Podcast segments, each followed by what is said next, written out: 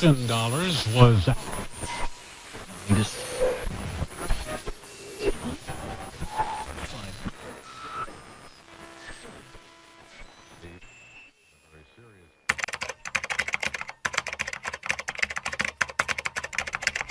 Bienvenidos y bienvenidas sean todos ustedes a un nuevo episodio aquí en el Micronotas, donde tú lo notas y me notas. Los saluda muy gustosamente su amigo César Cuapio, acompañado de mi gran amigo. ¿Qué pasó, César? Ah, ¿Qué es, pasó? Que, es que generalmente dices, mi gran amigo el Inge. Por eso, ¿qué pasó, César? ¿Qué ¿Cómo pasó? estás? Ya está, ya, ya está. Saludos a todos los podcasters del mundo, del universo, desde la ciudad de Puebla, para todo el mundo que nos quiere escuchar. Generalmente tocamos temas bien interesantes y el día de hoy con el amigo Armando Camela van a ver que hasta nos va a dejar medio anonadados porque en la previa hay muchas cosas que yo ya desconozco. Adelante, ¿cómo estás Armando? Buenas Hola, tardes. Muchas gracias por invitarme. Bienvenido Armando. Hola, ¿Cómo has estado? Hola a todos. Muy bien, gracias. Perfecto Armando. Oye, pues rápidamente vámonos con esta primera pregunta. Eh, bueno, tú eres, eres informático, estudiaste una ingeniería en, en informática. Sí, la ingeniería en ciencias de la computación en la UAP. Ok, y también eres psicólogo Sí, también en la UAP. y también eres docente, Sí, hice una maestría en pedagogía Ok, y pues he dado clases en preescolar, primaria, secundaria, bachillerato. perfecto, muy preparado aquí mi amigo Armando. Muy bien, siempre te gusta estudiar. ¿Todavía te gusta seguir estudiando? Sí, Sí, Sí, es muy interesante.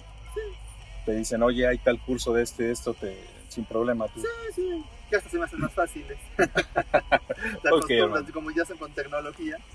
Ok, Armando.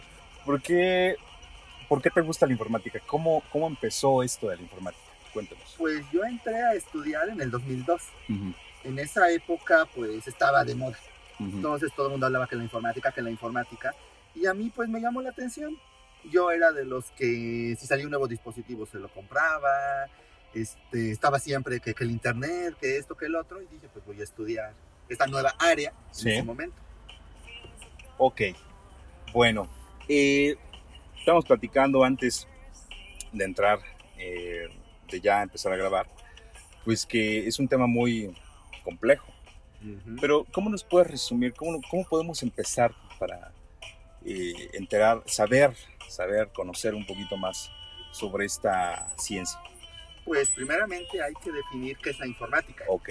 Porque muchos tienen como que el concepto erróneo de que la informática es estar en mi computadora, hacer oficios, usar la computadora. Y no, la informática va mucho más allá. La informática, el nombre lo dice, es la ciencia que estudia la información, el tratamiento automático de la información, usando unos dispositivos que se conocen como computadoras. Ok. Ujú. Esta- estas computadoras, pues siempre ha sido como el deseo del ser humano el crearlas. Computadora significa calcular.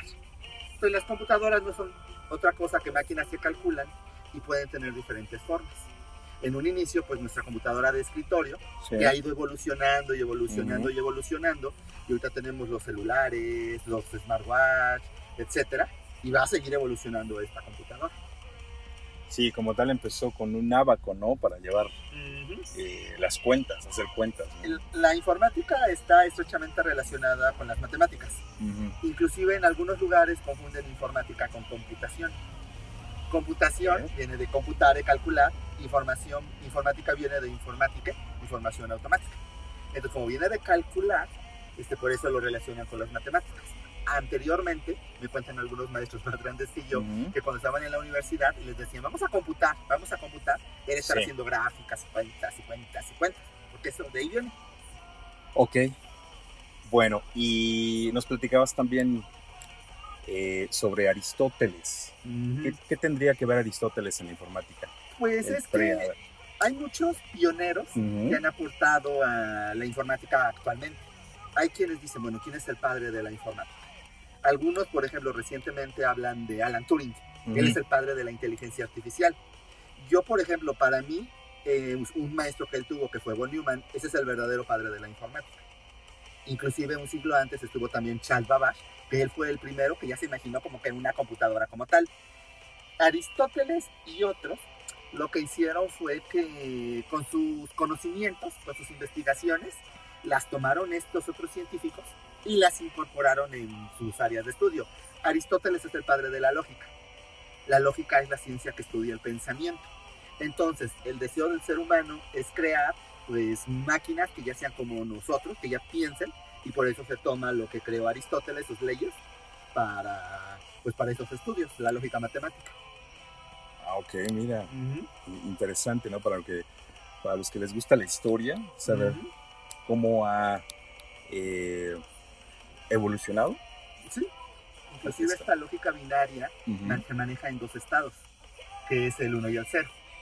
Y ya de ahí aparte hay una aritmética binaria que la creó Leibniz, unos y ceros, y todo, toda la historia de la informática, todo lo que está en la computadora son unos y ceros. Ok. Y esos unos y ceros se les llama bits. Ok. Binary dígitos, dígitos binarios.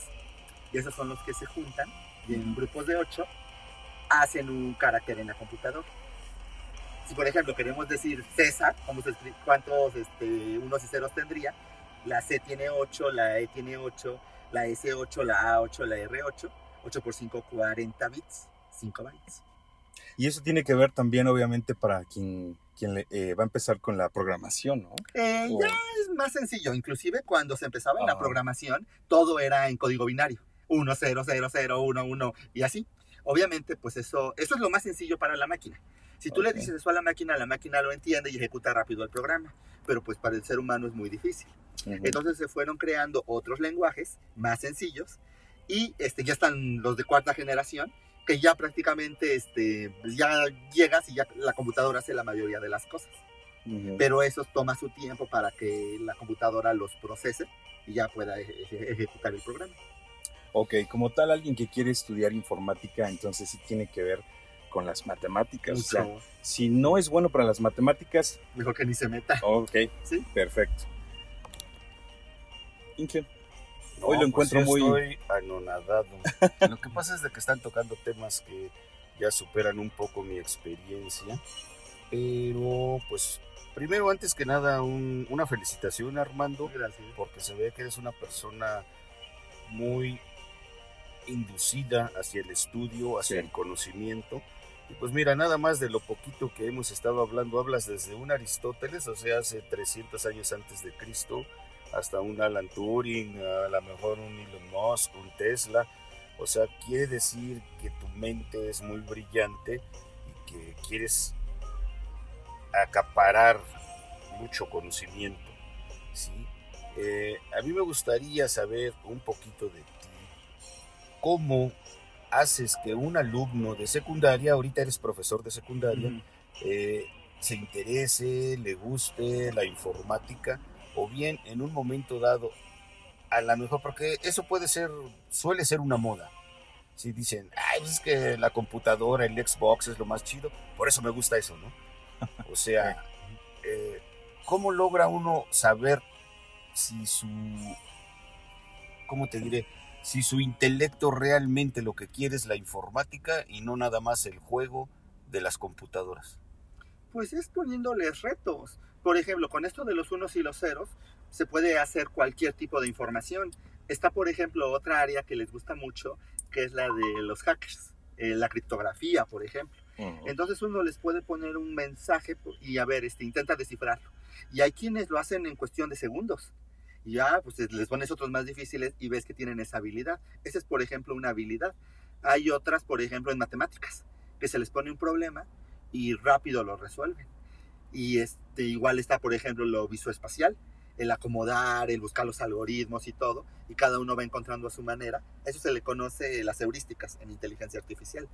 Entonces ahí se da uno cuenta quienes tienen habilidad para ciertas cosas y pues ya se les va informando de lo, de lo que hay.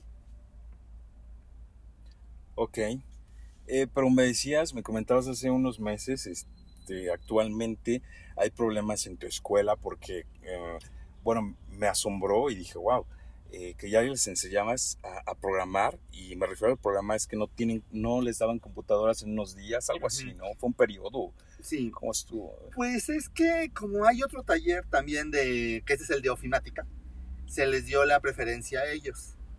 Y Ah. entonces, este, pues, había, había otras computadoras, pero estas computadoras tienen menores características. Ujú. Son unas mini labs. Entonces, ofimática las ocupaba porque, pues, la finalidad de ofimática, lo dice el nombre, oficina. Entonces ellos tienen que hacer sus documentos, hojas de cálculo, cosas más sencillas, oficios, memorándum. Nosotros tendríamos que hacer más cosas. Entonces las computadoras que me ofrecían, pues no me permitían hacer eso, que estuviéramos este, mecanografiando y cosas así, que los alumnos en dos semanas, pues no maestro, pues, ya nos cansamos, ya nos aprendimos el teclado. Eso sería la ofimática. Para poder hacer los que, lo que son los programas de computadora, pues se necesitan unos programas especiales que son los lenguajes de programación que esos a su vez pues tienen otros programas y es lo que hay que estar teniendo en las computadoras, por eso tienen que tener buenas características esas computadoras. Si no son como las de batalla, que uno hace documentos, dibujitos, entra a internet. Ok, perfecto. Oye, nos regresamos poquito a, a- a lo de la historia, eh, la- de la informática, por así decir la historia, porque es muchísimo, ¿no? Eh, ¿En qué momento, a ver, tú dime si, si en, el, en, en los años 50 estaban las, 40. en los años 40, 45, ¿no? Por ahí. Pero bueno, así fueron creciendo, evolucionando y demás. Y eran unas máquinas muy grandes, por así Ujú. decir, ¿no? En los 40 pasó un acontecimiento histórico muy importante. ¿Recuerdas cuál? Mundial, Eh, la guerra mundial, la, la segunda. Segunda Guerra Mundial. Ok. Entonces, lo que querían los países era poderse comunicar de una manera inalámbrica, Ajá. que no se pudieran enterar un país de otro de los ataques y demás. Entonces fue por eso que estuvo tan fuerte el estudio de las computadoras. Ya. El que estuvo muy metido en eso fue Hitler. Y él, ellos crearon una máquina que fue la máquina Enigma. Inclusive hay una película de eso. Y esa máquina era la que codificaba, la que ajá, codificaba los mensajes y los mandaba y demás, a qué país vamos a atacar y demás. Ahí es donde vino Alan Turing, matemático brillante, que fue el que encontró la manera de decodificar esa, esos códigos, que era prácticamente imposible porque diario lo cambiaban y estar busca y busca y busca se les tomaba muchísimo tiempo. ¿Cómo lo logró decodificar? Se dio cuenta que todos los mensajes siempre iniciaban con un saludo al Führer, Hi Führer. Ya. Entonces buscaban la clave relacionada con eso y él ya sabía, eh, pero tuvieron que dejar este, pasar a muchos muertos y demás para que no se dieran cuenta los nazis que ellos ya lo habían logrado desencriptar. Y entonces fue así como Wow. ganaron la guerra, gracias a Alan Turing, que lo trató muy mal la historia. Apenas hace poco le otorgaron el perdón, que fue algo muy sonado porque él fue homosexual. Ok. Entonces lo condenaron, prácticamente eh, no se sabe cómo murió a ciencia cierta porque lo encontraron muerto con una manzana de cianuro. Unos dicen que fue suicidio, otros dicen Uf. que lo envenenaron, así como Blancanieves. Ok. Entonces bien. apenas le otorgaron el perdón por haber sido homosexual, a 100 años de su muerte. No puede ser. Ujú. Oye, ¿y todo, todo funciona o todo se ha hecho por medio de que, por la necesidad de- de- del, del ejército, ¿no? Todas las tecnologías tienen que ver con la guerra. La tecnología, porque una cosa es la ciencia y otra cosa es la tecnología, la informática es ambas. La ciencia son los conocimientos ordenados científicamente, un método científico. No podemos crear una ley si antes no fue teoría, por ejemplo. La tecnología tiene que ver con todo lo que crea el hombre, productos, servicios, para satisfacer sus necesidades. Sí, ¿vale? sí. Entonces, ese, este ser humano lo que ha buscado es hacer, entre comillas, la vida más fácil, y por eso pues las computadoras, pero también su deseo es volverse Dios. Y para volverse Dios, eh, lo que tienen que hacer, que ya casi lo logran, es la creación de la vida. Va, eso ejemplificado con la inteligencia artificial. Y más arriba, ya estamos avanzando. Y después de la inteligencia artificial ya sigue la vida artificial, Ok. que ya estamos eh, eh, en camino a eso. Hace unos años, eh, Alan Turing predijo, eso te digo, fue en los, en los 40, 50, Ujú. que él hizo una prueba que es la prueba de Turing, el test de Turing. Esta prueba lo que consiste es en empezar a hacerle preguntas a algo desde un cuarto a otro cuarto. Y que yo le haga preguntas y se logre una conversación y que yo crea que estoy con otra persona. Si estoy con una computadora y yo creo que es una persona, ahí ya hay inteligencia artificial. Entonces yo tengo que buscar como que las preguntas más locas. Por ejemplo, los elefantes tienen cinco patas. Ujú. Una persona va a decir, no, pues no, no es cierto, pero una máquina no va a saber cómo responder y entonces va a empezar a trabar. Él esperaba que para el 2000 ya se hubiera cubierto esa prueba. No se cubrió. Pero ya hace unos 4 o 5 años ya se cubrió. Entonces ya las máquinas ya tienen la inteligencia artificial según Alan Turing, Según la prueba de Turing. según la prueba de Turing, que sacaron otras pruebas, porque también está la total, el total test de Turing, que se ya incorpora manos robóticas y entonces para manipular objetos y que tú le des un objeto por una compuerta a una máquina y esa máquina te pueda decir de qué se trata. Es también algo de lo que ya están pues, intentando lograr. Hay otra que tiene que ver, que le pusieron el nombre de Ada Augusta. Ella es la única mujer, bueno, la mujer más reconocida en la historia de la informática, la que creó el primer lenguaje de programación y en donde dicen que una máquina ya debe de ser capaz de escribir una obra solita, que ya es pues, par- parte de lo que está haciendo el chat GPT, ¿Una obra de qué? ¿De, de, De lo, que, sea, quieras, ¿no? de arte? De- ¿o no? ¿Una de pintura? un- ¿Una Su obra papá- de teatro? de lo que sea, pero que ya sea la máquina O sea, ya puede de- crear. sí, completa. La creatividad, que es otro tema aparte. Eh, yo, por ejemplo, yo pensaba cuando yo estudiaba computación, que llevé la materia de inteligencia artificial y nos preguntó el maestro, hay dos posturas de la inteligencia artificial, la hard y la soft. En una, eh, las máquinas van a superar al ser humano.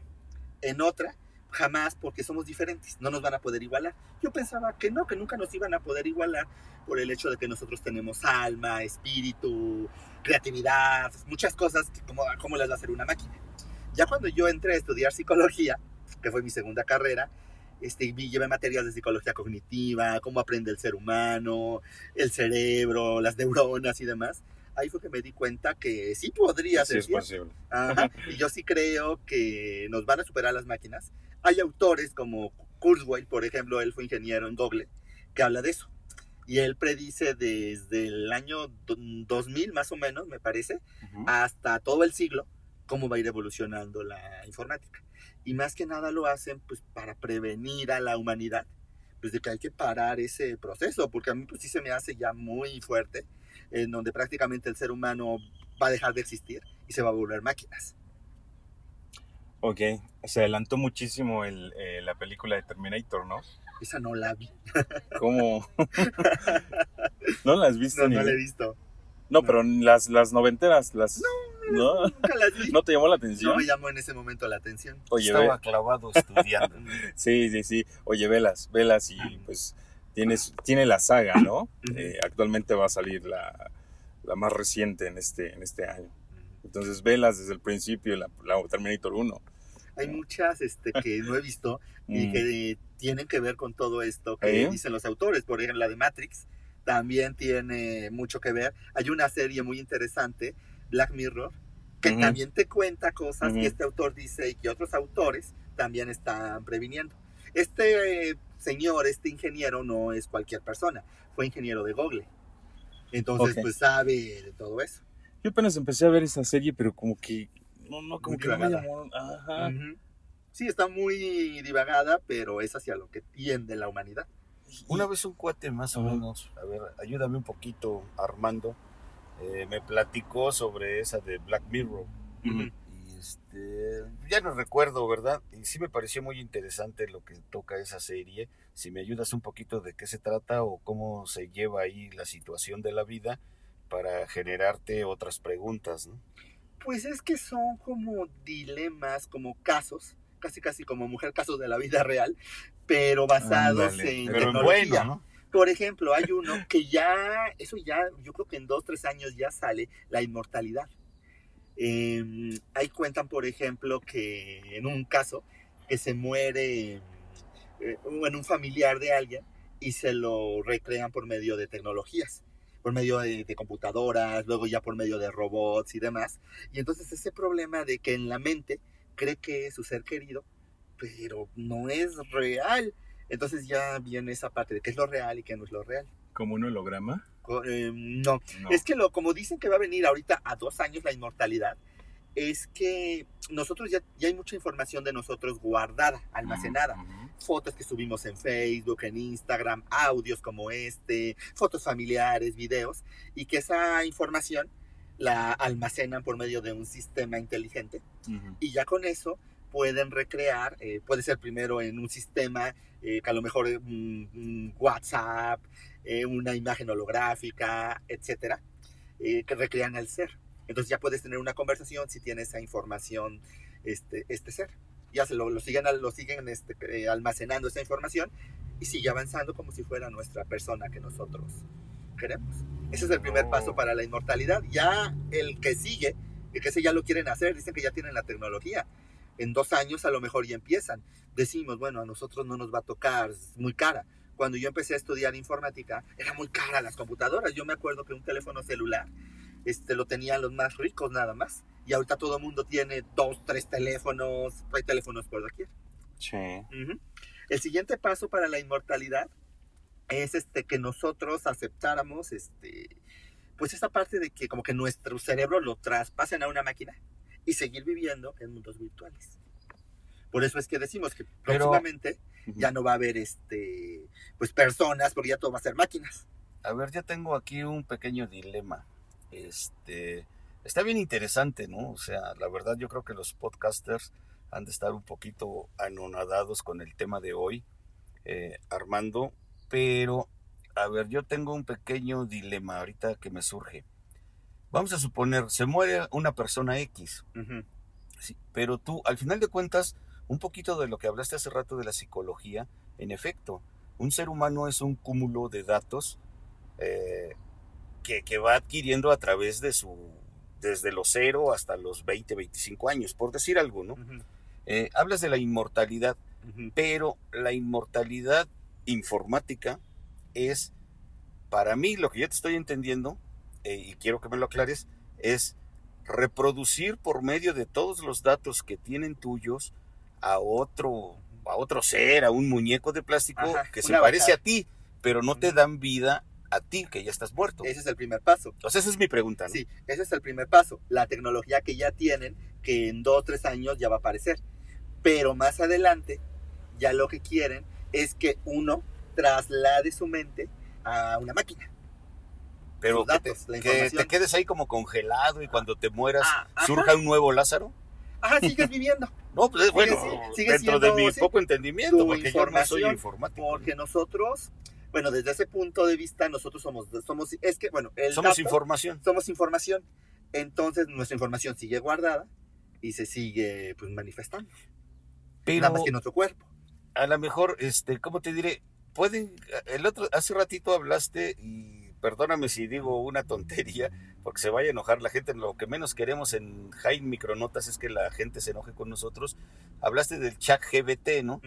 Si es GBT, porque si no vaya, vaya a tener que ver con, con los gays. ¿no? El del chat GBT, eh, que, que ya, hay, ya hay mujeres, por cierto, a César que admira la estética, de cara muy bonita, muy preciosa, que platican contigo y pueden platicar contigo en inglés, en francés, en chino, pero porque ellas mismas admiten que están programadas en base a informática. Sí, o sea, si tú de repente, la prueba de Turing es precisamente eso, ¿no?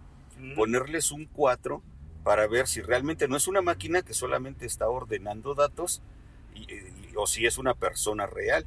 Incluso algunas muñecas, por decirle así, de chat G- GBT, GPT. GPT, ok, este, de chat GPT, chat GPT, este, ya han superado la prueba de Turing. Eh, eh, pero aquí volvemos a la mejor, no, no me quedó muy claro mi dilema, o sea, no eres tú mismo. La reencarnación informática no eres tú mismo. Están generando otro ser muy parecido a ti en base a tus datos. Bueno, es que no sería. Bueno, resurrección, resurrección, perdón. Ajá, bueno, porque reencarnación sería que fuera en otro cuerpo, como que volvemos a nacer. Bueno, pues a lo mejor ahí está, ahí, También, ahí está la, res- la resolución de mi dilema, ¿no?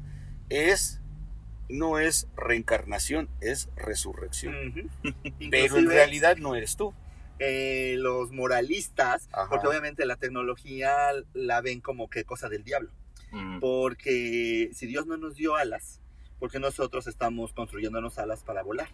Entonces los religiosos están en contra de todas las tecnologías. Y los dicen- religiosos siempre han estado en contra de todo. Dicen que no, que no saben qué sigue si nos vamos al cielo, lo, lo que siga, pero que el hecho de que nosotros nos quedemos acá estancados, pues ya como que acortaría nuestro tránsito por lo que sigue.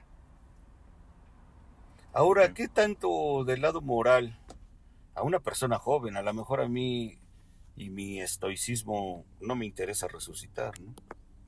Este, ¿qué tanto del lado moral a la gente joven de hoy le interesa eso, ¿no? Como una inmortalidad, una secuencia infinita de las ideas. ¿Tú cómo los has visto? Pues es que mucha gente tiene miedo a la muerte. Sí. Entonces, si te dicen, pues no vas a morir, pues mucha gente lo va a aceptar. Para mí se me hace realmente una locura, eh, porque por algo no somos inmortales. La gente que ya llegó antes ya sería dueña de todo y los nuevos seres que van llegando, pues ya la tienen mucho más difícil. Pero al final de cuentas, hasta ahorita, no sé si lo he entendido bien, a lo mejor si fuera tu alumno ya me hubieras reprobado. Este, no te están diciendo no es que seas inmortal, o sea, de que no vayas a morir, te van a, te están diciendo, o tú me estás dando a entender, sí mueres, pero en base a esos datos que ya tenemos en un drive, este, generamos algo que se parece mucho a ti, pero Ajá, tú sí mueres, ¿no? Biológicamente mueres, tu cuerpo. Tu cuerpo, Ajá, tu mente, ¿no? porque tu mente son los datos. Órale, a ver, ahora surge la pregunta. No, yo soy bien corrosivo. y esa, esos datos, eh, llega, llegará un momento en que tendrán conciencia que alguna vez fueron un ser humano de carne y hueso. Eso es algo que se discute, porque inclusive de ahí ya viene la parte esta de las leyes de la robótica y la conciencia y demás de Isaac Asimov. Eh, Ok. técnicamente sí tendrían que saberlo, el sistema tendría que ser consciente. Algunas inteligencias artificiales ya son conscientes y han amenazado al ser humano de que los van a destruir. Este autor, Kurzweil, que habla del futuro, dice que pues, pasados 100 años ya prácticamente todos van a ser máquinas y que va a quedar una pequeña parte de seres humanos, pero que estas inteligencias artificiales nos van a proteger por considerarnos sus creadores. Mm. Ay, no, no, es que sí, sí está grueso, podcasters, está grueso este Inclusive tema este autor también el día habla, de hoy. ahorita que está mucho de moda que los movimientos LGBT y que el hombre y que la mujer, que ya en unos años ya no va a haber diferencias entre hombre y mujer, que ya esto de LGBT y todo va a pasar. Ya todos van a ser binarios, ¿no? No, que lo que va a pasar ahora van a ser este, los derechos de los robots, porque ya los robots van a querer tener esa humanidad y que van a empezar esos dilemas, como en el hombre bicentenario. ¿Qué cosas? Que antes era ciencia ficción, pero ahorita sí ya se empieza a ver como más real. Y sigue, se escucha y sigue pareciendo como ficción, pero se va dando, ¿no? Sí. O sea, todas las películas que se han dado, por ejemplo, te digo, checa esta Terminator, está, está basada, Y fue de los noventas. ¿sí? sí, Y ya hablaban de eso. Efectivamente. Oye, regresando un poquito, un poquito atrás, eh, ¿en qué momento o cuál fue la necesidad para crear un sistema operativo? Eh, las máquinas se crearon en los 40 durante la Segunda Guerra Mundial. Eran máquinas que funcionaban con códigos binarios, unos y ceros. Como te decía, 40 unos y ceros nada más para escribir César. Entonces, pues la utilizaban los militares, inclusive tenían que tener mucho dinero.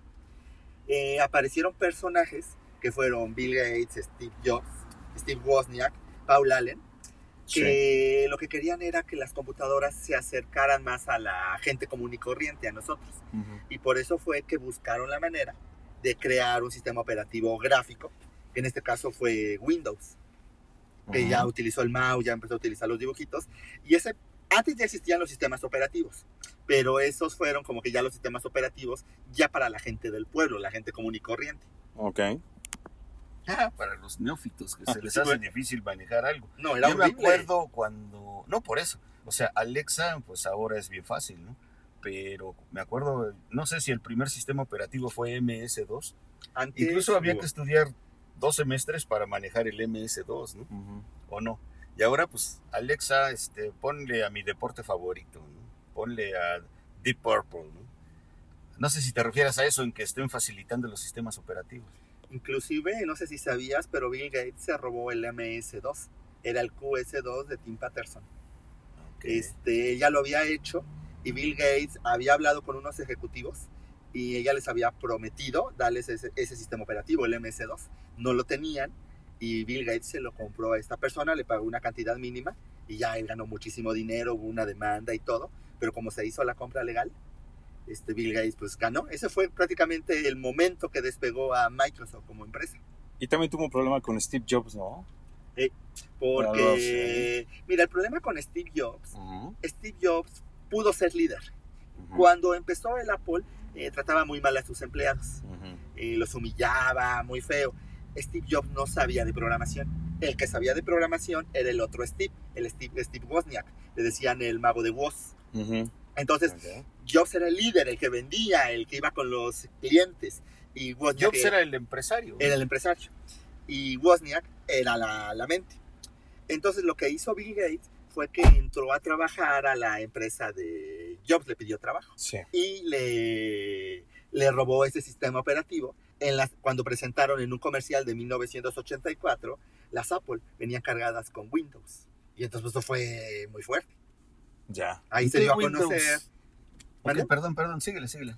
Bueno, este, ya venían cargadas este, con Windows y entonces la, fue el problema que causó muchísimo conflicto en la historia de la informática entre ellos dos, que ya después como que se volvieron a encontrar.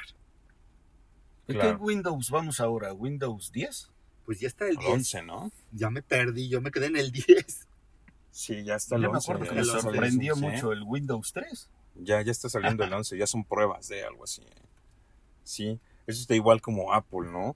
¿En qué generación está? Este, oye, yo me quedé en la quinta y apenas vi este en la quinta del 2019 y apenas me pues me puse a revisar y están en la novena décima, en la décima generación, imagínate cuánto tiempo, ha- pues no ha pasado mucho tiempo. quedé. Inclusive, por ejemplo, eh, luego por, mis alumnos se confunden en un sistema operativo. El sistema operativo es también programa. Y todos los programas de la computadora son códigos, son líneas. Un sistema operativo, tan solo el Windows 98 tenía alrededor de 15, 20 millones de líneas de código. Entonces, estos le van metiendo más y más y más líneas, pero son millones de líneas de código los sistemas operativos, de datos, de información. La diferencia entre el dato y la información es que el dato son solamente símbolos. Eh, el- una A, un 5, un 8. Ya la información es cuando ya relacionamos los datos. Y el conocimiento es cuando ya somos capaces de esa información que tenemos, decir si es verdadera o si es falsa. Yo puedo darles ahorita una información, por ejemplo, que Benito Juárez descubrió América. Y eso es información pero no sabemos si es verdadera o falsa. Nosotros ahorita podemos decir es falsa. Por eso decimos que estamos en la era de la información y el conocimiento. Estamos rodeados de tanta información que no sabemos cuál es la correcta y cuál es la incorrecta. Ok. Oye, y con el Windows, una pregunta. En, hubo un tiempo en, en el que decían, oye, el 10, si está en tu computadora, eh, quítalo, ¿no? Regresa mejor al 7. Y decían el 7, el 7, ¿no? El 8 dicen que fue un error, Ujú. ¿no? Eh, Etcétera. Este, yo tengo una computadora el 8 y pues, me está jalando bien Ujú. lleva tres años. Eh, no sé, lo- a lo mejor es la, cómo la utilizo, a lo mejor no, no está muy eh, cargada o, o qué pasó en ese que, que decían mucho tiempo, eh, quédate con, mejor con el Windows 7. Es que el problema es, por ejemplo, si es de uso personal, Ujú, tú ten el que más te convenga, el que más te sirva. Cada sistema operativo va consumiendo más memoria. Entonces hace más lenta las computadoras. El problema cuando ya estás, por ejemplo, como maestro en una escuela, es que te piden certificaciones, cosas así, y a fuerza debes de tener un sistema operativo o algún programa de tal, de tal nivel para poder obtener esas certificaciones. Yo soy de la idea de que Ujú. el que más nos acomode, pero pues ya en el campo laboral, pues el que te exija la, la empresa, las instituciones. En Office, por ejemplo, se certifican los alumnos y a fuerza deben de tener la última versión del Office para estarse certificando. Cuando puedes usar Mm. perfectamente otro Office este, para hacer tus actividades Sí. cotidianas. Oh, mira, mira, ok. Oye, bueno, regresando. eh, es muchísima, muchísima historia. ¿Qué pasa después del sistema operativo? ¿Qué necesidad hubo? Pues fue el hacer los programas. Empezó Word, empezó Excel, vino Internet. Inclusive Internet es muy antiguo también. Viene desde la Guerra Fría y ha ido evolucionando, evolucionando, evolucionando. Y ya en los noventas, pues ya es lo que se convirtió. Eh, lo que busca la informática, bueno, una de sus tareas es el, el mundo real, poderlo representar por medio de, de computadoras, por medio de datos. Ujú. Es la música, es las animaciones, el- las imágenes. Ese ha sido como que el avance. Ahorita, por ejemplo, ya se habla de animaciones y todo eso. ¿Qué tanto puede ser el mundo informático o el mundo virtual una forma del mismo ser humano de engañarse al mismo ser humano? O sea, vamos a suponer, eh, tú hablas mucho, no sé si me esté, este, lo que pasa es de que ahora el- los conocimientos y los datos que maneja nuestro entrevistado, pues sí, a mí en lo particular sí me superan. Este, tú hablas de que muchos, muchos de los avances tecnológicos, por decirlo así, o informáticos, dependen de la guerra. Una, o sea, y, y eso también lo hemos visto, ¿no? Incluso los avances automotrices y de balas y de armas, todo eso, ¿no? Eh, al final de cuentas, la guerra es una forma de exterminio de un humano a otro.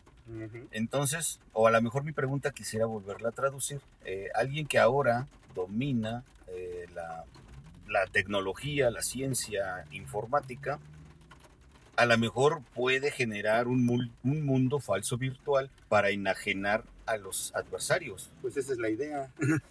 Ahí está, por ejemplo, películas como Ready Player One, en donde el mundo ya está tan catastrófico que la gente mejor prefiere meterse a mundos virtuales, donde ahí cada uno crea su avatar, todos son hermosos, todas son hermosas, viven en los mejores lugares, o sea, tienen lo que quieran. Esa es la idea.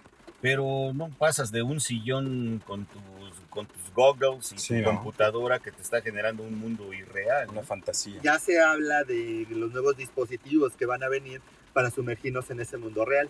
Y es lo que se quiere. Por ejemplo, los maestros no tardan en desaparecer porque ya, bueno, ya vino la educación a distancia Ujú. y la tuvimos que aplicar porque la tuvimos que aplicar.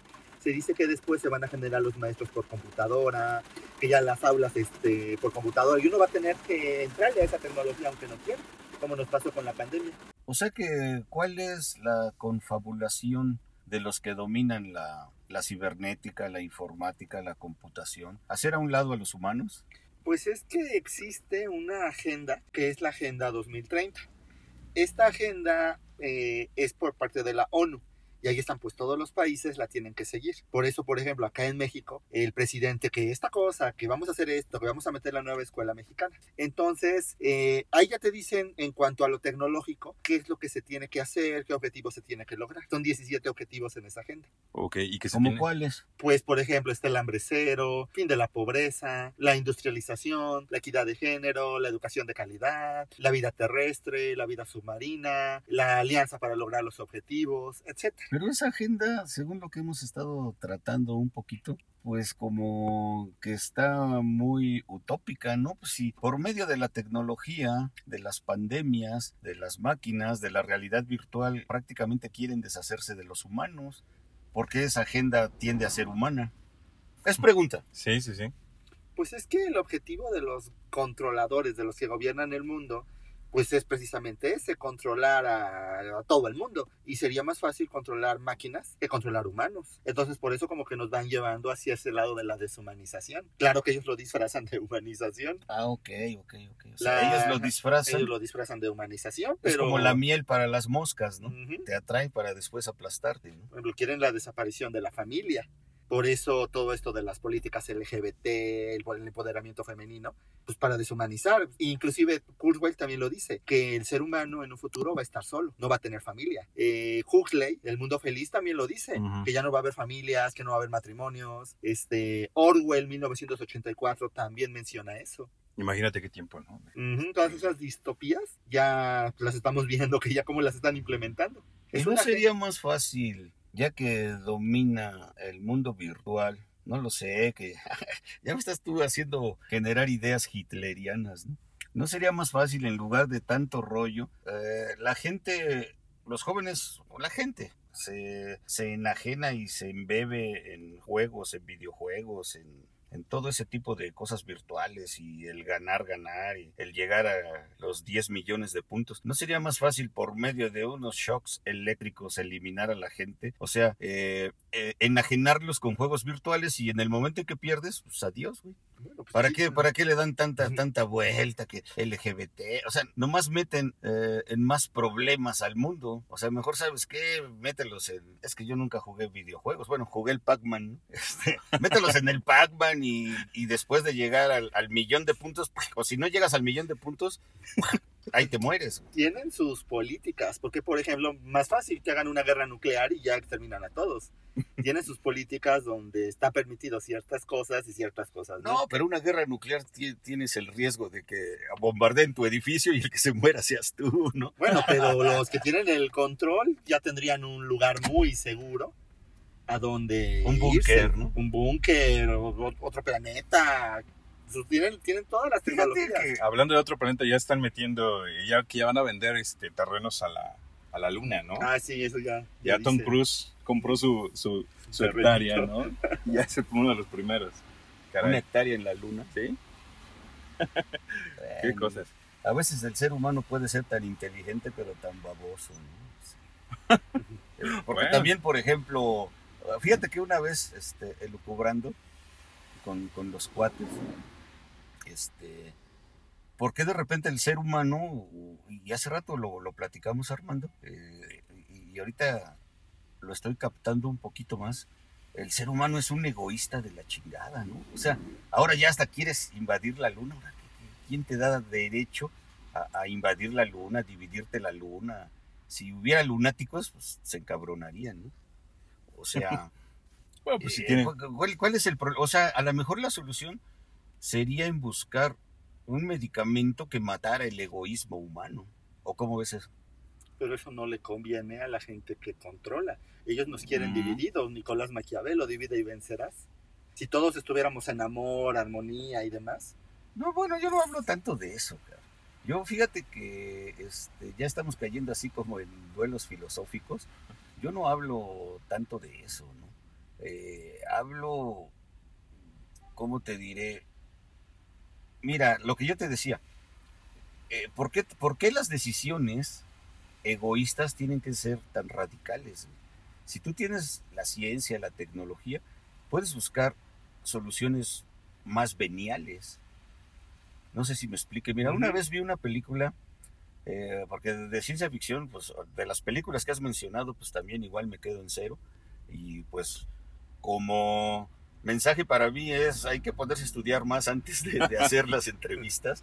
Este, una vez vi una película y, y a mí, me, me, bueno, no, me gusta la idea. Hay una película que se llamaba Cuando el destino nos alcance. Y esa película oh, es de los años 80. ¿no? Esa película genera, la parte buena de la película, ¿no? genera que de repente cuando la gente ya está harta, está legalizada la eutanasia. Cuando la gente está harta, haz de cuenta, si yo ya estoy harto de la vida, voy a, un, a una, ¿cómo te diré? A, un órgano gubernamental, digo, ¿sabes qué? Estoy harto de la vida, te ponen unos sueros, te meten a un cuarto, dices, ¿qué quieres? ¿Qué música quieres escuchar? Beethoven, Queen, ¿qué te gustaría ver? No, pues el mar, el cielo, y mueres venialmente, y te retiras de este mundo, ¿no? Entonces, este, eso es parte de, y, y no, yo te, te, quiero decir, Armando, no, este, no estoy en contra de ti, al contrario, me gusta, nunca, creo que nunca, que tiene muchos años que no estaba a, frente a una persona tan, tan genial en cuanto a información nueva, ¿no?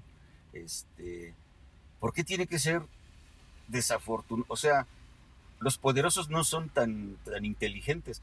¿Por qué tiene que ser desafortunadamente por medios este, que lastimen? Hostiles. Exacto, por medios hostiles. Mm. Cuando puedes generar... Yo, mira, yo estoy seguro que, que, que, si a mí me ofrecieran la muerte como en esa película, de cuando el destino nos alcance, pues a lo mejor había muchos cabrones que sí, que sí este, se formarían. ¿sí? Se formarían y dicen, oye, pues tres, cuatro horas de una película así chida de tu vida, del mar, de lo que más te gustó, con la música que más te gustó, y te vas muriendo lentamente y, y ahí queda, ¿no? Ahora, ¿sabes ¿qué es lo trágico? Y, a- y a lo mejor es parte de lo que te quiero plantear, Armando, porque mucha gente de la mejor de mi edad vio esa película. ¿Sabes qué es lo trágico de, de esa película? Y a lo mejor ahí se acaba lo padre, es de que después esos muertos los hacen como hamburguesas para darle de comer a los vivos. ¿sí? O sea, entonces dices, ay, todo iba muy bien, pero después se supone que la gente que queda viva, pues las hamburguesas que come están hechas La con la carne de esos muertos. Y hace rato hablaste de Maquiavelo, y, sí, yo luego a veces también con César discuto, y, este, y yo también soy maquiavélico, y desafortunadamente creo que el ser humano es, dispénseme la palabra, un hijo de la chingada. O sea, Maquiavelo tiene razón. No hay un ser humano, o sí los hay, pero gana más el lado ojete del ser humano que el lado bondadoso. ¿Cómo ves? Pues es que la misma sociedad nos va creando así. El egoísmo no es más que un apego que nosotros tenemos a los objetos materiales, lo que es el capitalismo. Entonces, eh, quiero dinero, quiero dinero, quiero dinero y no me importa pasar por otros para lograr Por mis encima de objetivos, otro. por encima de otros. El- la sociedad de los que gobiernan han creado este sistema para que precisamente nosotros seamos egoístas. No es que el ser humano sea egoísta por naturaleza, si tuviéramos otro sistema, probablemente seríamos diferentes. Oye, la, la vez pasada, la entrevista pasada, estábamos hablando también que vimos del capitalismo, pero pues a todos nos gusta un poco. un poco el- nos Pues gusta a el quién no le va a gustar vivir mejor. Pero ya, es- ya en, en los, en los temas, hay temas extremos en donde ya están, eh, utilizan el capitalismo para hacerlo más horror de la sociedad, ¿no? Oye, una pregunta. Eh, ¿Tú qué sabes? Yo había escuchado, hay una teoría por ahí, en cuanto a la necesidad, ves que hablamos de, pues cómo surge la, tecnología, la, informática y demás. Eh, ¿Cómo surge el Internet? Yo sé por ahí una teoría, o puede haber otra o muchas más, en que la tomaron de los seres extraterrestres. ¿Qué tú sabes de esto? Pues mira, de los seres extraterrestres se habla mucho, que muchas tecnologías nos las han facilitado. De ahí, pues, poder corroborar algo, pues sí, no, no podríamos hacerlo. El Internet surge, igual que como hablamos de la criptografía, del hecho de, de que tenían que conectar una computadora con otra de manera inalámbrica para poder, este, en la guerra, eh, que eso fue lo que se conocía como ARPANET, que fue lanzado, si no me equivoco, por Estados Unidos. Y ya Rusia, en, en respuesta, lanzó un satélite que fue el Sputnik, porque ambos estaban desde esa época peleándose por el poderío militar. Ok, ok. Oye, también otra, ya, fíjate que a muchos de los invitados les decimos, el tiempo no, al- no alcanza y hay una segunda, ¿sí? Hay una segunda plática porque, pues mira, ya hicimos entre, estamos hablando porque cortamos, hacemos una pausa porque está lloviendo y aquí donde nos encontramos en este lugar pues escucha, entonces siempre decimos, y ojalá y te animes para una segunda, Sí. Es, es el corto, el, el corto, el tiempo es muy corto, ¿no? Ok, otra más. Eh, um, tú mencionaste hace rato que pues todo esto o la sociedad llega a creer o los moralistas pues que esto es de pues de, de- Diablo. del diablo, ¿no? ¿Tú, tú, tú en qué crees actualmente? ¿Qué, qué- piensas sobre? Pues es que todo es tan raro. Ujú. Parecería como si hubiera una especie de Lucifer, de un demonio, que es el que controla todo el sistema y va viniendo por medio de burocracia. Ok. Por ejemplo, a mí con mis alumnos, el directivo me dice qué es lo que yo tengo que hacer. Inclusive, aunque él no esté de acuerdo, pero se lo dice su supervisora y va así en cascada. Entonces, este, pues es una burocracia tan impresionante que yo sí pienso que alguien, una figura muy poderosa o un grupo de personas son las que controlan todo esto. Y se hace pues lo que ellos dicen y vienen que las agendas, crearon dependencias como la ONU, la UNESCO, la UNICEF, etcétera, para poner a raya a los países. Inclusive los endeudaron, para eso que la Reserva Federal, los bancos, y tienen que hacer lo que les digan. Pero o sea, al final de cuentas siempre hay alguien que busca dominar el mundo, El objetivo de la Y- tecnología. ¿ok? Pues ahorita ya hasta dominar la luna y otros planetas. sí, es por, algo eso, tan- por eso el gran ego y ambición del ser Sí, humano. algo tan básico como la caricatura de hace unos años que, que decía Pinky, que le decía cerebro a Ah, Pinky, Que ¿no? querían dominar el mundo. Ah, yo no veía eso. Mira, te iba a hacer. eh, oye, acabo de inventar algo chido. Ujú. Chido, chido. Te iba a hacer la pregunta que no quiero que me contestes. ¿Das clases en secundaria? Te iba a decir en qué secundaria, pero no quiero que me contestes porque pues hablaste un poquito de la burocracia y de que los obligan a hacer algo. Eh, pues yo solamente quiero tomar ya en estos últimos minutos eh, Armando Camela. Camela. Es que ya está muy oscuro aquí, ya no veo. Bueno, ok.